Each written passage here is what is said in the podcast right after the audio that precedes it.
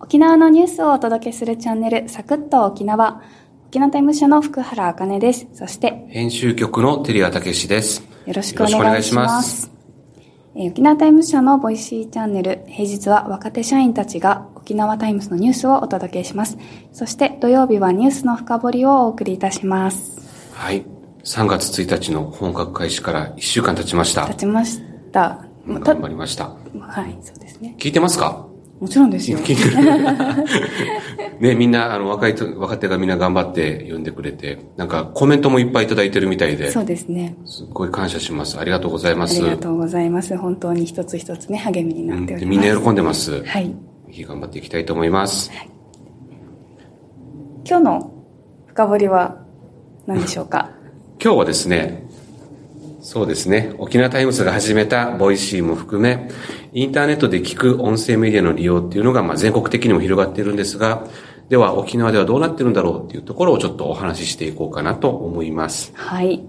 え以前にですね、2月の13日のサタデートークでの回でですね、音声集の話を一度しているんですけれども、今日はえ今週3月1日の特集紙面の内容を中心にして、え沖縄での沖縄音声メディアの広がりをお話ししたいと思います。はあれはね、前回はあの、最初だったんで、い。ぐだぐだだったんで、緊張してましたね。かなり緊張してたんで、今回、今も緊張してるんですけど、はいバシッといけるように、バシッときちんと、はい、じゃあ期待し一発撮りで、期待しております。はい、お願いします。はい、よろしくお願いします。はい。えー、それでは、全国的に注目を集めているデジタル音声市場。沖縄での現状はえーどうなっているんでしょうかまずはこの記事からお願いします。はい、えー3月1日の特集紙面から。ニュース、音声で手軽に。沖縄タイムス、今日配信スタート。ながら聞きで利用増。音声コンテンツのインターネット配信が注目を集めています。スマートフォンの普及で時間や場所にとらわれず、手軽に聞けるため、全国的にリスナーが増加。専用のアプリやウェブサービスの参入も相次ぎ、コロナ禍で自宅にいる時間が長くなっている人たちの需要も取り込んでいます。運転中や家事といった別のことをしながら情報を集めるながら聞きで、県内でも利用が広がっています。はい。まあ、沖縄でもこの音声コンテンツの利用が広がっているよっていう記事ですね。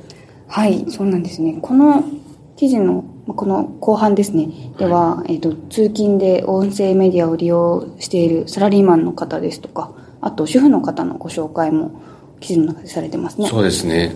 これね、ぼ僕が取材したんですけど、そうですよね。僕ちょっと思ったんですけど、僕が取材した記事を人に読ませるっていうのはどうなんだろうとはちょっと思っていやたんですけど。ー、なるほど。まあ今声が綺麗だからね、ええ福原さんにお願いしました。そうですね、あの、最初に出てくるあの、那覇市の会社員の又吉さんは、はいやっぱ通勤中によく聞いているということでした。あそうなんですね。あの、ワイヤレスイヤホンを持ってまして、うんうんまあ僕も持ってるんですけど、便利で、やっぱスマホとつなげて、そうするともうどこでも聞けちゃうっていううん。ところがありますんで、あの、特に沖縄車社会で、あの、ラジオを聞く人が多い中で、やっぱ音声メディアっていうのも抵抗なく受け入れられてるのかなという印象もあります。うんうんあこの又吉さんはね、車のつで通勤するときもあるし、バスで通勤するときもあるそうで、どちらでもそのイヤホン使ってやってるというところなんで、もう多分生活の一部になってきてるのかなっていう感じがします。でね、あとね、又吉さんすごいのがですね、日経新聞とはいタイムスのデジタル版を購読してるそうで、どっちも。どっちも、ちょっともう僕もやんなきゃいけないんで。それですね。そうですね。すごいですね。まあ、ぼ僕らは会社にね、朝日も毎日も読み終わるから、会社で読んじゃうんだけど、はいそう。な、なのに音声まで聞いてるっていう。すごいですね。いろんなところから情報を収集されてるんねですね。情報がやっぱたくさんある中、まあ、自分なりの情報を集めたいというところでやっててですね。やっぱあの、音声だとやっぱ倍速機能があったりとか、あの、 Voicy もそうなんですけども、い画面にね、URL ついてるんで、気になる記事はそこを押したら、そのサイトに飛んでもっと詳しく読めるというのがあるんで、そういったところを使って、まあ時間を有効活用しながら情報収集してると。いうこと忙しいでした人にはよりいいですね。そうそう、できるサラリーマンには、飲み方みたいな感じですかね。僕も見習いたいと思います。はい。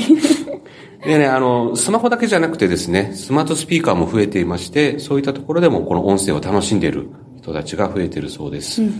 まあ、うちの実家にもスマートスピーカー、はい。去年ぐらいから置いてあるんですけれども、まあ、うちの母親がね、よく使って聞いて、ラジオ聞いてたりとか、ララジコか、聞いたりとかしてるんですけど、で、やっぱ音楽楽しんで、音楽も聴けるんで、やってて、ただね、あの、うちの実家、あの、妹が2世帯で住んでてですね、はい。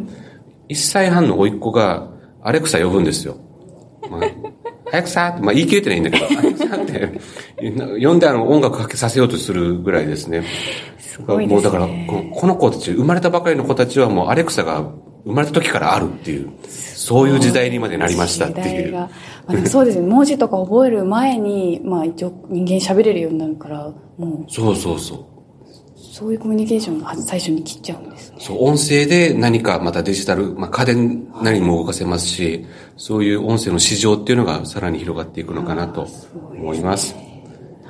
で、後半の主婦の吉本さんですねこ。の取材した方ですね。あ、そうです。はいあその記事の後半のですね。まあ、ずっと流しっぱなしだそうで、えっ、と、まあ、家事をしながらね、んうんうんずっと聞いてると。お掃除しながらとかそうそう、あの、うんスマホなんでもう持ち歩きができるんで、ポケットに入れたままずっと回っているということらしいですね。で、僕もそうなんですけども、あの、 Voicy 聞き始めて、あの、家事をするようになっちゃってですね。いや、いいことですね。いや非常にいいことだと思います。あの何するんですか？いや、お皿洗ったり、洗濯物を干したりとか して、それまでしてなかったけど、そうまあ、聞きながらできるんだったらやろうかなっていうことそうそう、結局耳は埋まってるけど、手は開いちゃった、開いちゃってるんで、そうすると何かやっちゃおうかな、みたいな。えー逆にもったいないっていう。すごいですね。これはあれですね、全国のこの主婦の方々が、旦那さんにこう、おすすめするといいかもしれない。あ、そう、そこ向けのプロモーションも必要かもしれないですね。ありかもしれないです。はい、わかりました。一方で、発信する側も出てきているという感じですね。えー、深原さん、次の記事もお願いします。はい、えー今週の経済面からです。広がる音声コンテンツ、スポーツ選手、新人声優、ファンサービス身近に。インターネットでの音声配信の人気が高まる中、コンテンツ作りにも注目されています。収録と配信をスマートフォンで完結できる手軽さも受け、県内ではプロバスケチームの琉球ゴールデンキングスの牧隼人選手がファンサービスに活用しています。声で伝えることでより身近に感じてもらえると言います。県出身の新人声優山城リアンさんは日々の練習や感じたことを自らの言葉で発信して感性を磨き成長につなげています。はい。こちらの記事もあれですよね。あ、はい、もう僕が書きます。お二人にインタビューされたんですね。あ、そうです、そうです。はいああの、オンラインですけどね。オンラインで。あのコロナなんでできなお会いするのはちょっと難しかったんですけれども、プロスポーツ選手とインタビューできたっていうのは良かったと思います。ですね。まあ、あの、そうやって、えっ、と、配信する側、コンテンツを作る側も広がってきてるよっていうお話なんですけれども、まあ、記事にもあったように、スマホで簡単に収録ができるというところが、まずメリットとしてあるっていう。まあ、あの、このサクッと沖縄もね、スマホで収録できるんで、忙しい記者たちも、その取材の合間を縫って収録できてるというところもありますので。そうですね。本当に簡単ですよね。想像してた以上に。そう、そうなんですよね。そのね、ハードルが高そうに見えて、作業は簡単っていうところがあって、まあそれはまあた、楽しみながらできる一つの要因かなと思いますね。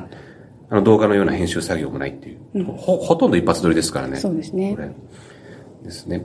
で、あのーやっぱ牧選手が言ってたんですけれども、やっぱ声だけしかと情報がないんで、視覚の情報とかっていうのがない中で、余計な情報がない分、なんていうんですか、声質だとかですね、あの、抑揚とか喋り方とかっていうのが、ダイレクトに伝わるみたいで、そういう意味では、この、より身近に感じてもらえる、安いみたいだっていう話をしてました。で、やっぱ牧選手の、あの、ページ見ると、やっぱそういうファンから質問が多いんですよね。あ、コメント欄に質問が来てるんですね。いっぱい質問が来てて、それにまた答え、こ声で答えていくっていうことをやってて、やっぱりそういうコミュニケーションを、やっぱ牧選手大事にして持ってらっしゃるのかなと思います。で、山城リアンさんもね、もう若いんですけどね、あの方もやっぱ、あお二人とも若いんですけど、はいそうやって、あの、情報を、自分の情報を発信していくっていうところで、なんかね、やっぱ、結局アウトプットしなきゃいけないんで、毎日毎日やっぱその、何を話そうかっていうのを考えるらしいんですよ。で、ね、文章を組み立てたりとかもするんで、やっぱり日頃のあの視野が広がって、さらにあの思考も深まったと言って、あの自分自身の成長にもつながってるんだっていう話をされてましたね。サクッと沖縄も、あの、若手の社員が頑張ってて、はい。えーいいなと思うんですけど、あの、まあ経験積んでね、はい。まあ視野が広がって思考が深まればいいなと、親心というか、期待はしてます。まあ僕が言うことでもないんだけど、あの、まあ、い意外とね、な、なまってる方が人気があったりするみたいだ。で、あの、彼らの中ではそういう話になってるみたいであ、そうですか。そう、まあ、人間味が出ていいのかなと、今の段階では思います。これからもサクッと沖縄の方にも 注目してもらえると。成長につなげていきたいと思います。はい僕も。は。はいい。ありがとうございました。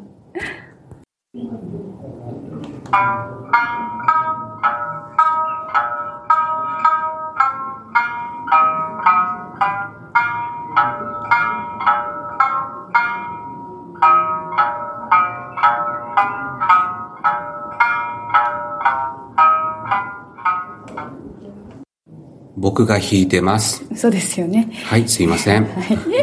とても綺麗な音色ですね。そうですね。やっぱ聞くと和みますよね。そうですよね。あの木曜日の中本さんの配信でもご紹介があったんですけれども、3月4日は、えー語呂合わせで三振の日でした。はい。えー三振とは三味線に少し似た沖縄楽器には欠かせない弦楽器のことです。沖縄の各地ではあの正午の時報に合わせて鍵屋で風という曲を弾くイベントが行われたそうです。そうですね。鍵屋でフーとは、ちな口でカジャディフーとも言いますけれども、お祝いの時に演奏する曲で、結婚式とかお正月に流れてますね。あそうですね。さっきの曲は、あさとやユンタですね。そうですね。朝とユンタです。ですあの、ねこちらも有名な曲ですね。はい。これどうしたんですか？実はですね、三振を作る組合を取材してまして、はいそこの事務所にあの、県立芸大のえー出身の方がいらっしゃってて、はい。少しお願いして、したら弾いてくれました。すごいですね。そうです。わざわざラッキーでしたっ。て、素敵な音を取らせてもらったということですね。はい、そうですなるほど。。で、実はあの、そこはまた取材で行ってまして、はいあの三振の愛好家が増える一方で、あの値段の安い海外産の三振が売れるようになってしまってて、するとあの沖縄産の三振の販売がちょっと苦戦してるっていう構図が結構続いてますよっていう記事を書いたんですよ。まあ、あの、組合自体もそうやって、その苦境を脱しようとしていろんなことをチャレンジしてるんですけれども、やっぱあの沖縄の伝統文化が広がるっていうのは嬉しいんですけれども、本格的な三振にも触れて、本場沖縄を楽しんでもらうっていう機会が増えたらいいなと思いました。うん、そうですね。なんか伝統がちゃんと受け継がれて、先ほどのような素敵な音色がずっと続き、聞き続けられたらいいなと。あそうですねはい、思いました。は。はいはい、えー今日は沖縄で広がる音声メディアの現状と、最後に三振の日についても取り上げました。今日お届けしたニュースは沖縄タイムズプラスで読むこともできます。えー気になるニュースをぜひチェックしてみてください。はい。また来週からは、えー月曜から金曜まで沖縄タイムスのニュースのご紹介、えー土曜日はニュースの解説などをやっていきます。来週月曜日の担当は岸本啓太啓太さんです。皆さんぜひ聞いてみてください。ありがとうございました。ありがとうございました。